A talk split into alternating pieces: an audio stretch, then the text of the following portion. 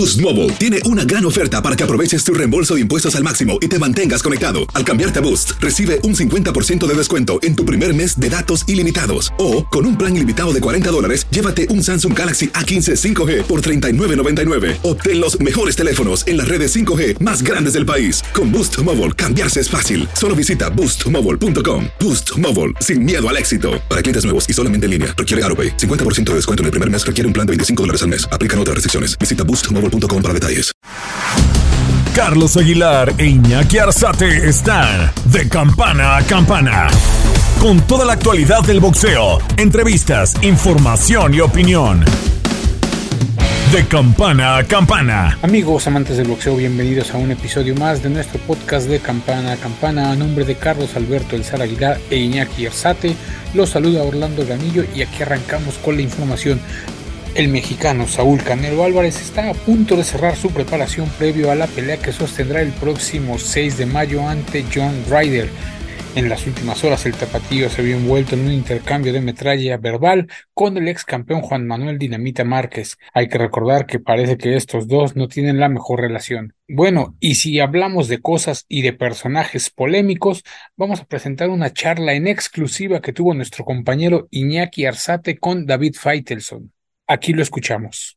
Con Yana de Golovkin había unos espacios, eh, con, con Vivol había otros espacios. Pero muy pocos. ¿eh? Sí. ¿Crees que siga siendo negocio Canelo No, Canelo es un negocio fantástico, es el, el, boxeador, después de Floyd Mayweather, que más dinero ha generado en la industria del boxeo, los pay-per-views, las bolsas que ha tenido. Yo creo que es un boxeador, eh, en ese sentido hay que aplaudirle, ha llevado su carrera muy bien, de forma disciplinada y ha hecho toda una, ha generado unas ganancias impresionantes. No, el Canelo sigue siendo negocio y tiene esa particularidad de que divide. Eh, eh, y eso lo hace todavía más especial. Yo siempre lo comparo un poco con el América. El América tiene sus seguidores y tiene gente que enciende la televisión para verlo perder. El Canelo también tiene seguidores y detractores. Y eso todavía lo hace más interesante para el negocio. Porque finalmente otros grandes boxeadores en la historia de México, por ejemplo Julio César Chávez, era muy querido y querido realmente. Pero a final de cuentas, el Canelo tiene esa condición de que lo ven aquellos que lo quieren ganar y lo, lo ven aquellos que lo quieren ver y criticar a Canelo le llegará el momento como a Julio César Chávez de esa convivencia con la afición? ¿O qué sucedió que tal vez se fraccionó esa parte? No, tendrá ese carisma. El Canelo no tiene ese carisma, no tiene esa personalidad no se nace con ella. Y es un buen muchacho, ¿eh? un muchacho eh, que también ha pasado obstáculos, no nació en, pañales de seda, eh, también le empezó desde abajo y fue creciéndose y abriéndose camino. Eh, a lo mejor se, le facilitaron algunas cosas por el hecho de que en ese momento se necesitaba un ídolo, pero ha ido mejorando noche con noche y se ha hecho mejor boxeador.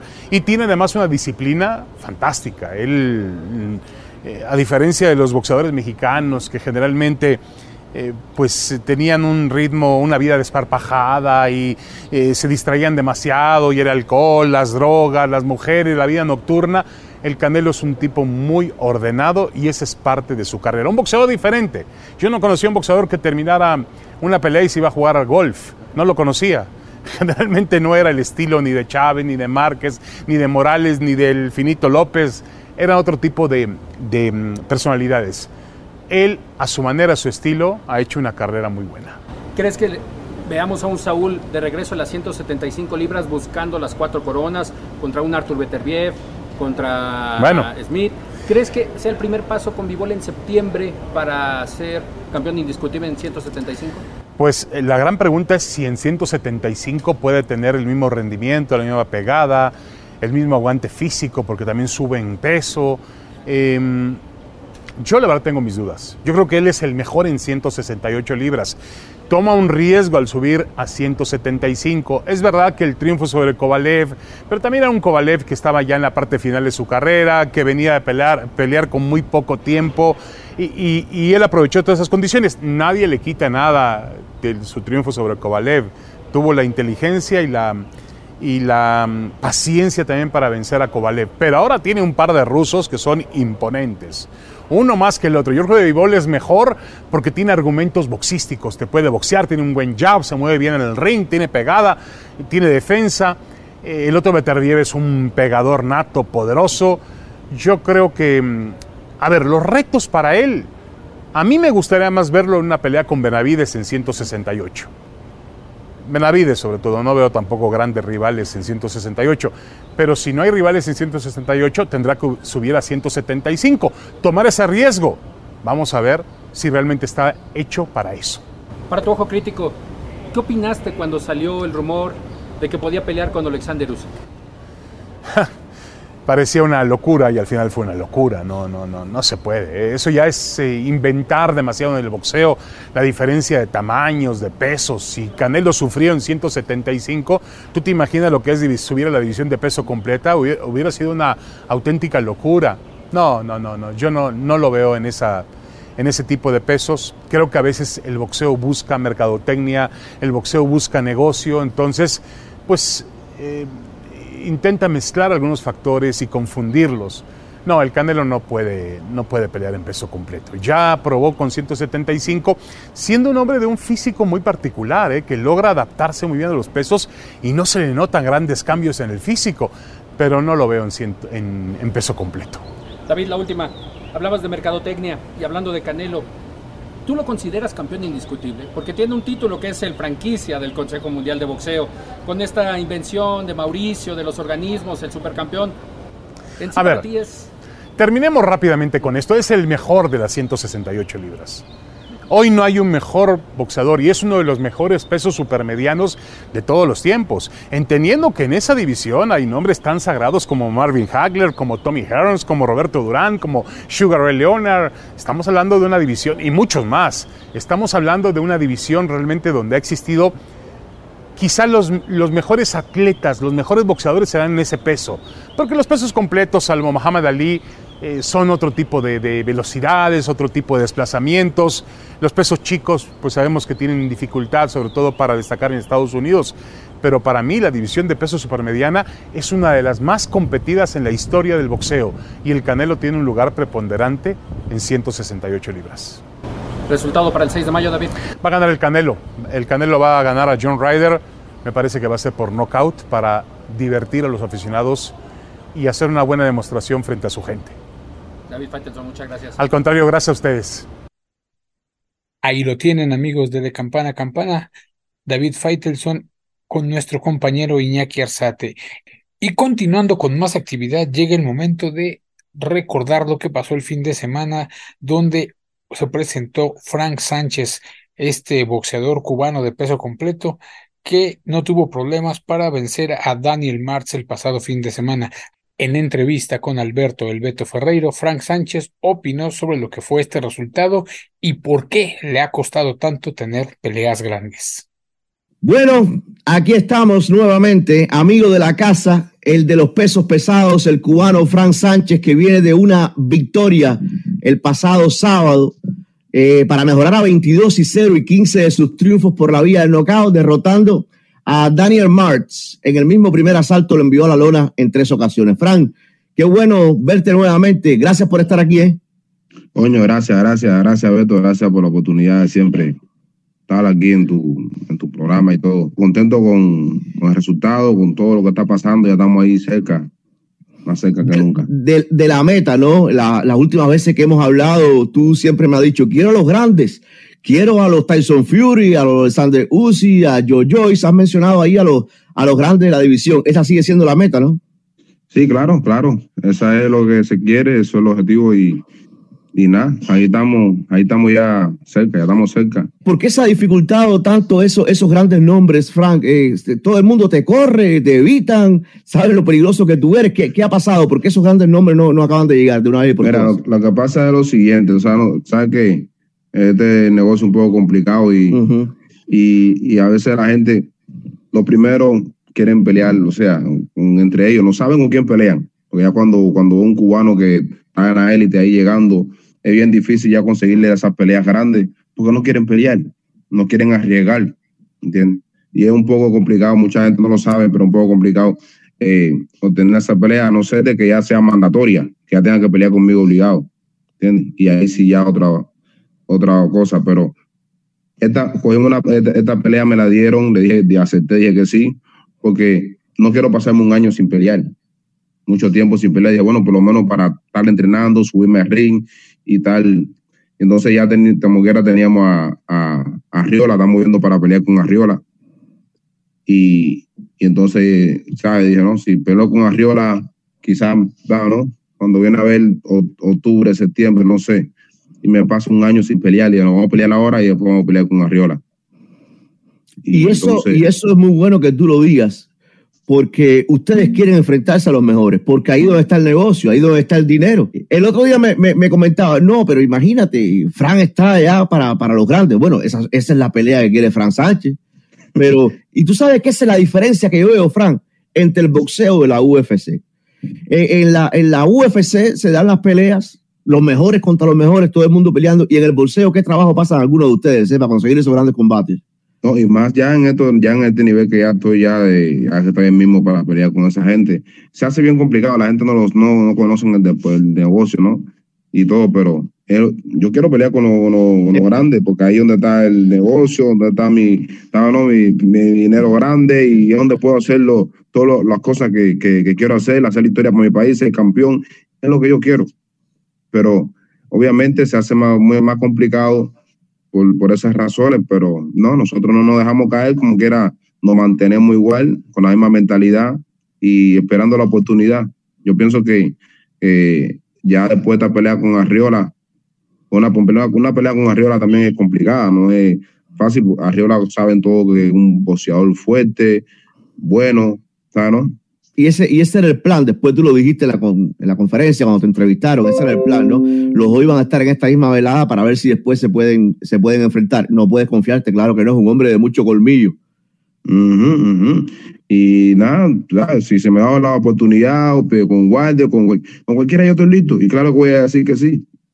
Y, bien contento que me incorporé al campamento de nuevo de, de Eddie Reynoso y Canelo Team. ¿Cómo, ¿Cómo fue ese momento? ¿Cómo te recibieron, eh, Fran, después de un tiempito por, por fuera? Yo recuerdo cuando dos o tres días después de que eh, tú te habías ido a ese campamento, siempre me dijiste, tenemos la mejor relación. El problema es que Eddie Reynoso está todo enfocado porque Canelo se iba a enfrentar a Vivol, después venía Canelo contra contra Golovkin y tú necesitabas seguir entrenando y él realmente tenía poco tiempo, pero tú siempre dejaste la puerta abierta. ¿Cómo te recibió en esta ocasión? No, siempre, siempre tuvimos comunicación, siempre tuvimos comunicación y no, no hubo nada. O sea, los problemas entre yo y él nunca fue problema grande, nunca tuve problema con él. Eh, siempre tuvimos comunicación, siempre estuvo pendiente de mí, igual que Canelo. Me llevo muy bien con ellos, tengo la buena, tengo muy buena, o sea, amistad y me quieren, siguen con el mismo ánimo de quererme ayudar, porque me están ayudando bastante. Y nada, y con la misma confianza que siempre han tenido en mí. Y me incorporé, regresé al campamento, me sigue con lo mismo, me tienen, me quieren como familia. Y nada, ahí seguimos poco a poco ya eh, llegando a la cima y, y Eddie con, la misma, con el mismo deseo que de siempre queremos ser campeón mundial qué bueno dejar la puerta abierta. Y eso, eh, eso que hiciste es un ejemplo para todos. En cualquier, en cualquier lugar, en cualquier centro de trabajo, no solamente boxeador, usted deja la puerta abierta porque tú nunca sabes cuándo eh, tendrás que, regresar y más cuando no existió ningún tipo de problema. Eh, ¿Cómo ves al Canelo? ¿Cómo ves al Canelo anímica y físicamente? No, Canelo lo vi bien, siempre, ¿sabes? Siempre un muchacho bien dedicado, siempre entrenando y, y ese sí un apasionado bien del, deporte, sabe que le gusta mucho el boxeo y siempre está entrenando y, en su, ¿sabes? Y enfocado en su, en su meta, en sus cosas. Y nada, sigue con la misma, con el mismo deseo de, mantenerse y defender sus títulos y ser, seguir haciendo historia para su país y en el deporte.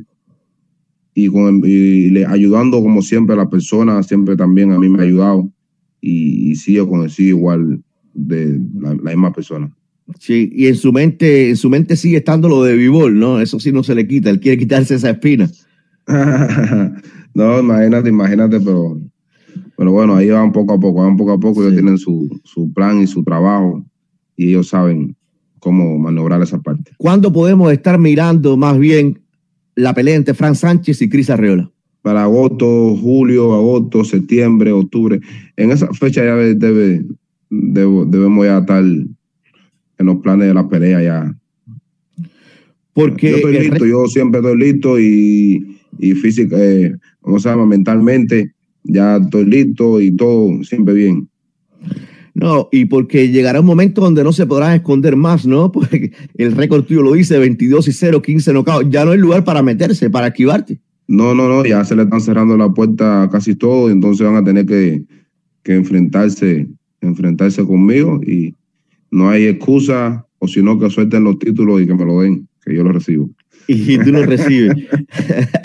Frank, ¿y ahora, ¿y ahora qué vas a hacer por, por estos días? ¿Estás en Miami te, o, en West Palm Beach, que es donde tú resides realmente, no? ¿Cuál es el plan en los próximos días? Entonces, ¿descansar un rato? ahora estoy aquí con, con mi familia, eh, aquí en casa con mi familia, paso unos días con mi familia, me la paso bien y, y ya luego incorporarme de nuevo al campamento, pero por ahora lo que estoy es descansando, dedicándole tiempo a la familia, que tú sabes que es lo más importante. Seguro, eh, y eso habla muy bien, muy bien de ti, por supuesto. La familia primero y todo lo demás después. Gracias de verdad eh, por siempre regalarme parte de tu, de tu tiempo. Eh, ahora, el, el, a veces haces un parón durante el entrenamiento, ahora hiciste un parón para hablar con nosotros durante tus vacaciones. No sé qué es, qué es peor. un mensaje para tus seguidores, esa gente que siempre está pendiente de ti. No, todos los fanáticos, todos los seguidores que, que aquí estamos estamos activos y, ya estamos, estamos cerca, como siempre he dicho, ellos lo saben, todos lo saben. Y yo pienso que este año o, el año que viene van a tener el primer campeón cubano en los heavyweight. Y, y nada, que me sigan apoyando. Y aquí vamos, vamos echándole ganas, vamos, vamos para adelante. Y, y esa, eso es la, la, actitud que siempre tengo. Y, y darle el alerón que siempre ha necesitado el, el eh, nuestro país y todos los cubanos, que es ser el primer campeón, tener el primer campeón cubano en los heavyweight. Exacto. Muy cerca estuvo en dos ocasiones el King Kong, pero Fran Sánchez va con todo a tratar de convertirse en eso. A descansar entonces, a pasarla bien con la familia y la seguimos en otro momento. Muchísimas gracias por el tiempo, Fran.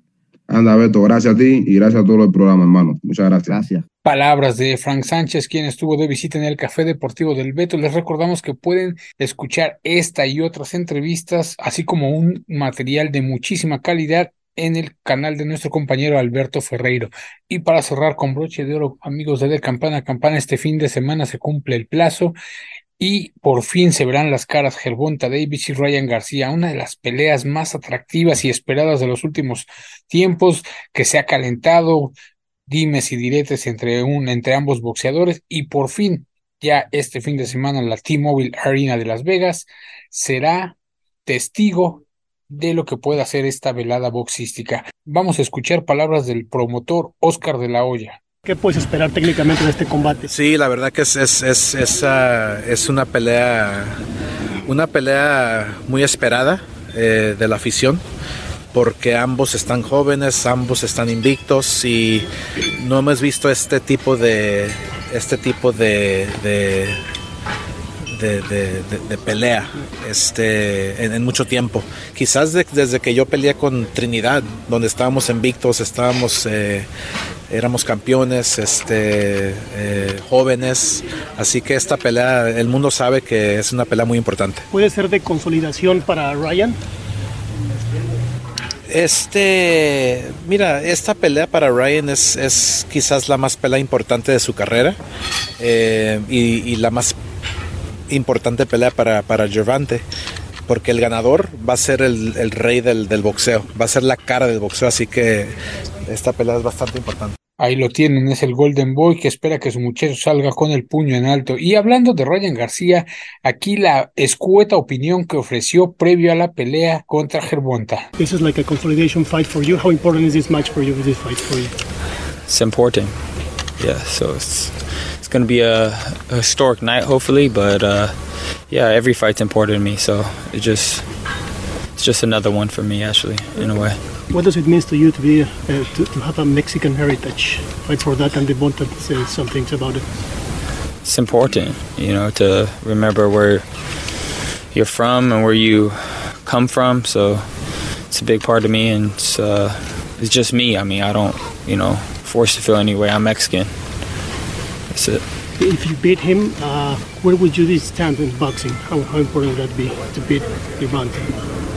it's important, very important. En el resto de la cartelera, David Murroel de Cuba se enfrentará al ganés Adbeko por el título supermediano de la AMB a 12 rounds. Bektemir Melikusiev de Uzbekistán se enfrentará a Gabe Rosado en pelea pactada a 10 rounds en el peso supermediano. Y mientras que Elia García de los Estados Unidos se medirá al mexicano Kevin Zambrano. Esta es parte de la cartelera que el próximo 22 de abril podremos disfrutar en la T-Mobile Arena de Las Vegas. Amigos de De Campana a Campana, estamos llegando al final de nuestro podcast. Los invitamos a que se suscriban, a que escuchen el siguiente episodio donde les vamos a presentar una charla sobre lo que podría ser el resultado y qué esperamos de la pelea entre Saúl Canelo Álvarez y John Ryder. Sin más por el momento, se despide de ustedes su amigo Orlando Granillo. Quédese en De Campana a Campana. Esto fue De Campana a Campana y de esquina a esquina. Los invitamos a suscribirse y a estar pendientes a nuestro siguiente episodio todos los jueves en su plataforma favorita y en Euforia. La campana ha sonado. Los 12 rounds han finalizado. De campana a campana, con toda la actualidad del boxeo, entrevistas, información y opinión. Carlos Aguilar e Iñaki Arzate regresarán en el siguiente episodio.